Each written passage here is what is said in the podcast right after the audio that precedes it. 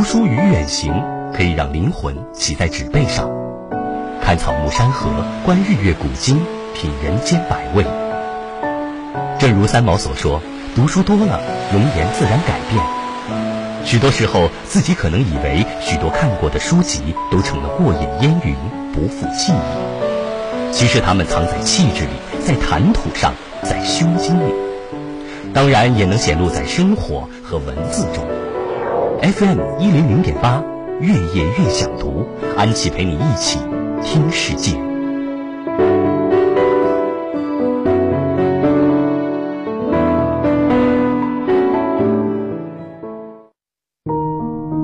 特别喜欢刚刚那一首《春风十里》当中的一句歌词，叫做“所有的酒都不如你”。感谢您在每周一到每周五晚上九点的时候持续锁定 FM 幺零零点八为您直播的《月夜越想读》，我是主持人安琪，有空来听听。接下来想要在节目当中和大家分享的是两个字。格局，我相信这应该是不少人茶余饭后的一个谈资。格局究竟什么样叫做格局？格局是怎样炼成的？我们怎么样可以去扩大自己的格局？网上之前呢有一个大家点赞很高的一句话，叫做“人在不同规模、不同人群、不同空间、不同时间、不同维度的情况之下，定义目标的坐标。”权衡利弊的角度，配置资源的优先级，就是人的格局。简单来说，站多高就看多远。世界从来不会给你我设限，限制我们的是我们自己的格局。有格局的人可以看到自己的不足，会反思自己，会写日记；而没有格局的人是自大的，是狂妄的。你知道哪一个瞬间证明我们开始退步了吗？当你自大的以为你无懈可击的时候，你会觉得你比身边任何人都强大的时候，这个时候你真的要好好照照镜子，好好反思一下自己的内心，你是不是在走下坡路了？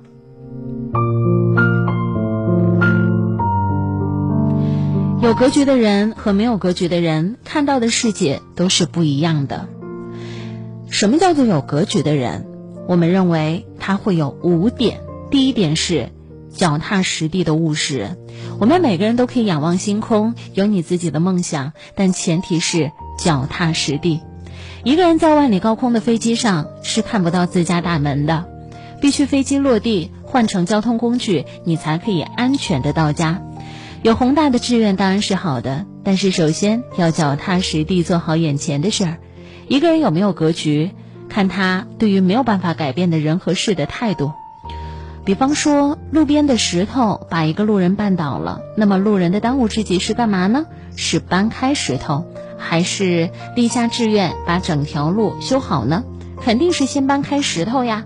立志要修好整条路是好的，但是首先要把精力投入到行之有效的事情上。什么叫务实？务实是把你的眼光投放到当下的事物上，把心思用在当下的事情上，接受现实。有远大的理想很好，如果只有高远的理想却没有务实的目标，再远大的理想也只能是你刷刷成就感的借口。做事务实很好，如果只有务实而没有高远的理想，务实只会是你懒于思考的理由。很多人会说：“我真的很努力啊，我每一天都在努力工作。我一天二十四个小时当中，至少有一半的时间都在工作。我每一天的日程表写的很满很满。可是你知道吗？或许你只是假装很努力而已。如果一个人有时间去所谓的努力工作，却没有时间停下来思考，那你觉得他是智慧的吗？不，他没有办法在旁观者的角度来看自己发展的方向。”他是不智慧的，有格局不等于好高骛远，有格局是活好当下，接受现实，用务实的态度做好眼前的每一件事情，再去思考远大的理想和抱负，做好手边的事，力所能及的事，做好你的工作吧。第二点是宽恕。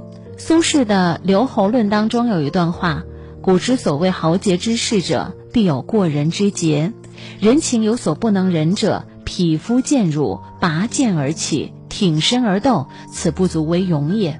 天下有大勇者，卒然临之而不惊，无故加之而不怒，此其所挟持者甚大，而其志甚远也。苏轼说的是张良时写的故事。张良在桥上遇到过一个无礼的老人，老人一次次把鞋扔到桥下，张良不厌其烦地为他捡回来。正是因为张良心中有宽恕，能容忍，老人才会把一生绝学传授给张良，并成就了他非凡的人生。第三个格局的展现方法是自律。什么是自律？自律只在没有人现场监督的情况下，通过自己要求自己，变被动为主动，自觉地遵循法度，拿它来约束自己的一言一行。真正的自律不是简单的坚持不懈做一件事儿，其中还包括控制情绪，不会因为外力影响自己的行为。曾经有一位叫做艾迪巴的人，每一次他都会和人发生争执，他都会快速的跑回家。绕着自己的房子和土地跑上三圈儿，然后啊，他会坐在地上想：我这么小的房子，这么少的土地，有什么资格跟人争执？于是他的气就消了，开始努力工作。几年之后，艾迪巴的房子越来越大，土地越来越多。即使他的年纪很大了，每一次和人发生争执后，他也会绕着房子和土地跑上三圈儿。他的孙子问：为什么您一生气就绕着房子和土地跑圈呢？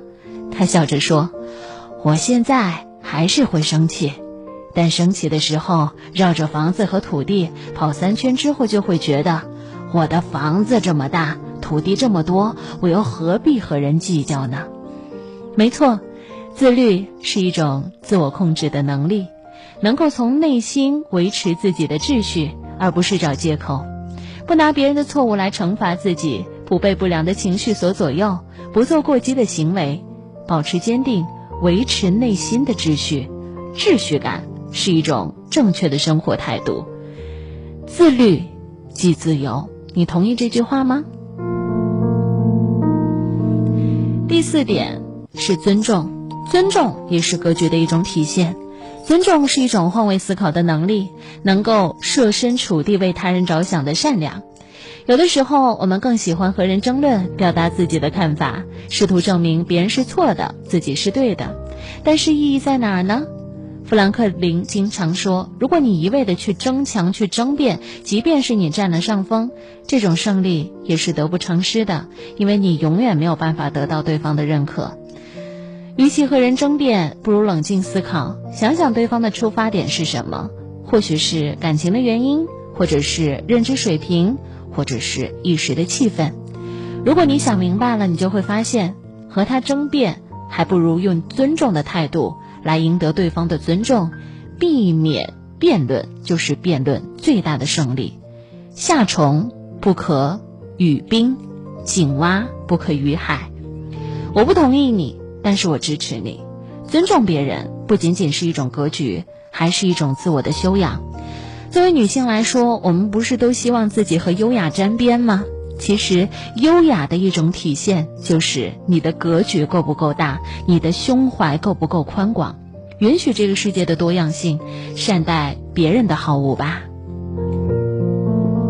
最后一点，格局的表现形式是涵养。美国专栏作家哈里斯讲过这样的一个故事：有一天，他和朋友在报摊上买报纸。朋友特别礼貌地和摊贩说话，而对方啊始终是冷着脸，一言不发。哈里斯有些看不惯了，说：“这个家伙态度可真差。”朋友说：“他总是这样。”哈里斯说：“那你为什么还对他这么客气呢？”朋友的一句回答让人难忘终生：“为什么我要让他决定我的行为呢？”性情的涵养，性情的修养，不是为了别人，而是为了你自己。真正的涵养来自大格局，来自内心的强大，来自足够的自信。不要让情绪的阴霾遮盖了你的晴空，这就是最好的格局。什么是格局？五个表现的方法，我再次和您重复一下：第一个是脚踏实地的务实；第二点是高度的自律；第三点宽恕的心；第四点。尊重他人。第五点，你的涵养和修养，这就是你格局的体现。